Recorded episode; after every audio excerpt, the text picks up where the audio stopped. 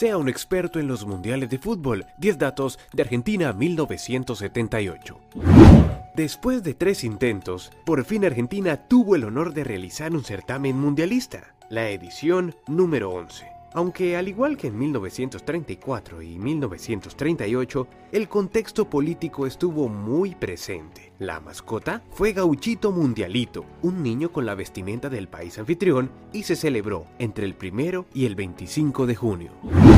Participaron 16 selecciones. Alemania Federal, Argentina, Austria, Brasil, Escocia, España, Francia, Hungría, Irán, Italia, México, Holanda, Perú, Polonia, Suecia y Túnez.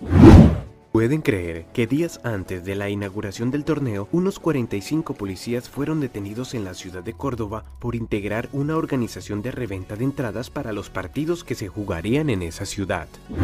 Imagínense que los jugadores polacos llegaron a Buenos Aires con equipaje extra, tan solo 380 botellas de vodka.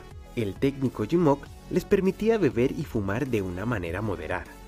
En total, eran 35 personas. Por ende, a cada jugador le correspondían 10 botellas. Menos mal que era moderado. Otros que también les gustaba el trago fueron los escoceses, que al dejar el hotel, el personal tuvo que trabajar horas extra para limpiar las botellas de whisky dejadas en el lugar. El gran Johan Neskens sirvió de traductor del grupo, ya que sus varios años en el Barcelona de España le obligaron a cumplir con esa función, ya que ninguno hablaba español. Todos los periodistas acudían a él, incluso para entrevistar a otros jugadores, hasta que un día dijo no más, se cansó y no volvió a las conferencias, además no le pagaron por eso. Y otro jugador que cumplió con otra labor fue el austriaco Hans Pirkner, quien se desenvolvió como monaguillo del grupo, ya que asistió al sacerdote Petgel, quien había viajado para brindar ayuda espiritual a los deportistas. El holandés Dick Naninga se convirtió en el primer suplente expulsado en un mundial de fútbol. Tan solo duró nueve minutos en el campo. Esto ocurrió en el partido entre Holanda y Alemania, integrantes del Grupo A.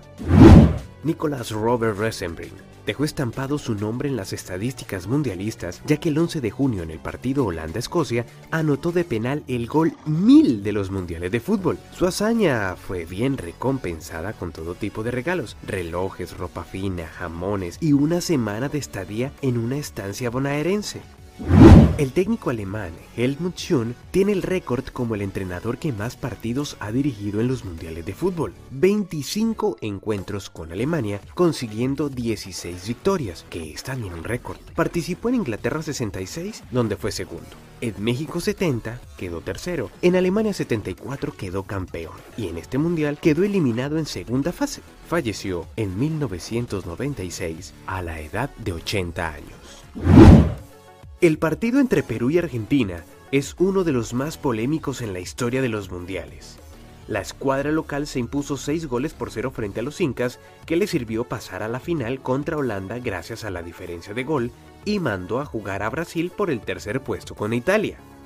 Los partidos Brasil-Polonia y Argentina-Perú debieron jugarse a la misma hora, pero no, la FIFA no aprobó la solicitud de los brasileños y los juegos se realizaron con dos horas y media de diferencia, lo que le daba la ventaja a los locales porque ya sabían el marcador. Y necesitaban ganar por una diferencia de cuatro goles, o de lo contrario, quedarían eliminados. Mucho se especuló sobre este encuentro, y se dice que hubo un acuerdo entre ambos gobiernos en el marco del Plan Cóndor. Recientemente, el jugador José Velázquez sostuvo en una entrevista que seis jugadores peruanos se habían vendido. Blanco es, gallina lo pone y frito se come. Al salir a la cancha para disputar la gran final del Mundial del 78, el jugador holandés René van der Herghoff llevaba un yeso en su muñeca derecha, y el capitán argentino Daniel Pasarela le advirtió al juez central de la irregular situación y le dijo, hasta que no se quite el yeso, esto no empieza. Y efectivamente, al jugador le tocó cambiarse la protección de su mano. Eso sí, el partido empezó 8 minutos tarde. El Monumental fue testigo de la final entre argentinos y holandeses. Un mundial con muchas ausencias. El caso Johan Cruyff, Beckenbauer, entre otros. Además, este fue el último campeonato de 16 selecciones. Esta final se destacó más por la garra y corazón que por el talento futbolístico. 3 a 1 a favor de los locales. y el gran Mario Alberto Kempes, con dos de los tres goles, le entregó a su país el título mundial que había perdido hace 48 años en Uruguay.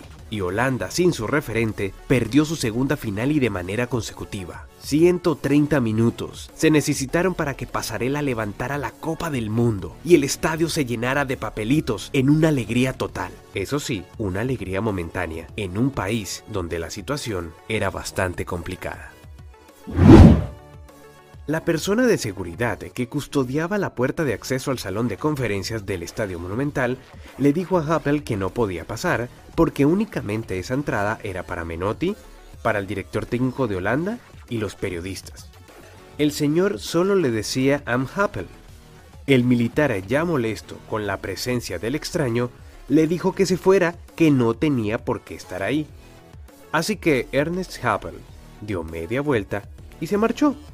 Lo curioso fue que los periodistas estaban esperando al austriaco, el director técnico holandés, para entrevistarlo. El guardia sí mucho ignorante. Eso sí, quedó feliz porque supuestamente hizo bien su trabajo.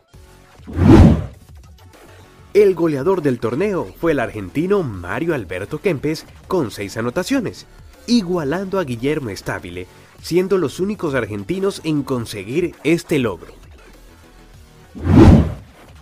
Argentina campeón del mundo, Holanda subcampeón, tercero Brasil y cuarto Italia. Partidos jugados, 38. Goles anotados, 102. Asistieron 1.545.791 espectadores. Así que si te gustó, no olvides suscribirte y darle like.